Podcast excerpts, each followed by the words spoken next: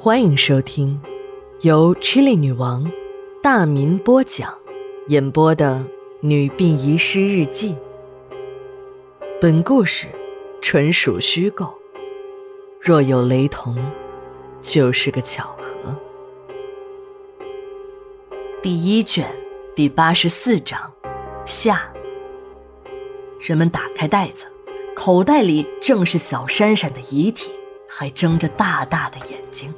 眼角依然挂着两条血迹，星儿被带到了局里。这个嗲声嗲气的女人一坐到审讯室里，就恢复了标准的普通话，一把鼻涕一把眼泪的说自己是一时糊涂才迷了心窍，这才会做出偷珊珊遗体卖钱的傻事儿。原来，自从阿军变成穷光蛋之后，小四、小五们都离开了阿军。临走还卷走了不少财产，只有他这个转了正的小三儿有一个红本本拴着，不但没有捞到任何好处，还陪着阿军过起了吃苦受罪的日子。星儿过惯了挥金如土的生活，就再也适应不了普通人的日子。可钱这东西是硬头货，没有钱就不能像以前一样去享受，也买不起那价格奇高的韩货。由于星儿是个韩迷，所以接触某国人的机会就很多，这个离谱的生意也就来了。星儿早就听人说过，某国人有吃人肉大补的习惯。虽然自己非常向往某国人，恨不得重新钻回娘胎里回一下炉，但是他对于吃人肉还是真的不敢。一个朋友对他说：“现在是文明时代了。”不直接吃人肉了，都是做成药片、胶囊，这样吃起来方便卫生，既不会让人感到血腥不适，还达到了大补的效果。朋友说着，还拿出了两颗胶囊，对星儿说：“你尝尝，味道不错。男人吃了能壮阳，女人吃了美容养颜。我给你的那可是正品，这种药。”大部分是中国生产的。中国人聪明，为了降低成本、规避政策风险，就用猪肉代替人肉，做成胶囊，再卖给某国人。朋友还对阿星说：“这种纯正的人肉胶囊已经不好买了，都是假货。现在如果能搞掉死孩子，那就能卖个好价格。医院里的胎盘和引产物由于太小。”肉还没有香味儿，成人的又太老，哎，这十岁以下最好。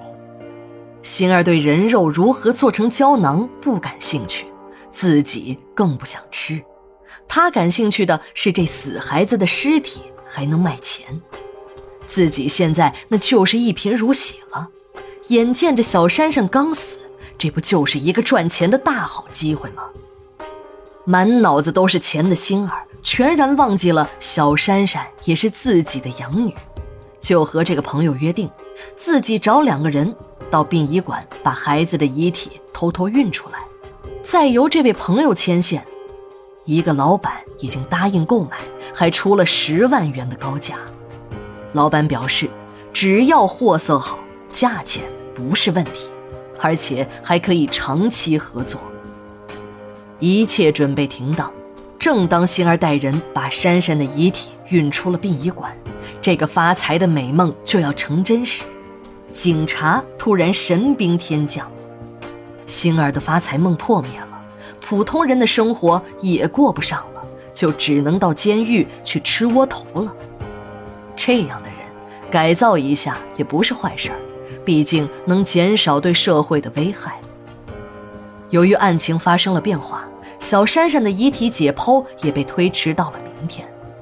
我们正在停尸间忙碌之时，警察又打来了电话，让我们去收尸。电话那边是公安局的内勤小张。我们虽然没见过几次面，但通了长时间的电话，彼此也都熟悉了起来。末了，他还告诉我，这次只是一些骸骨，业务相对简单。馆里的其他人呢，都在忙，就只有我给秦姨跟车。我们这支娘子军的收尸小分队就又出发了。在临近海边的一栋别墅附近，别墅经过爆炸和大火，已经变成了废墟。从别墅的后院爬上一座小山，七拐八拐的走了好长的路。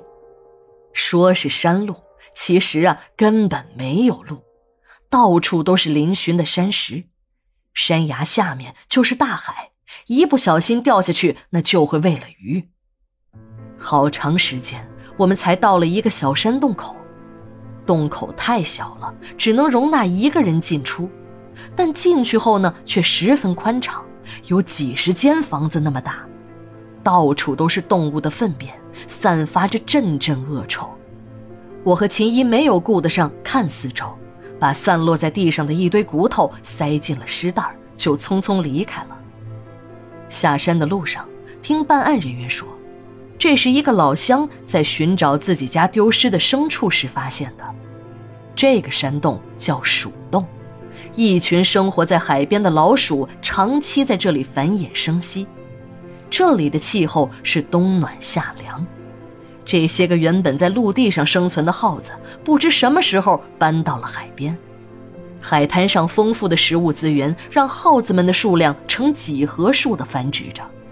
由原本的家鼠、田鼠，经过不知多少代的繁衍，体型也变得比祖先大了几倍，攻击性更强。每年呢，都会发生几起伤人事件。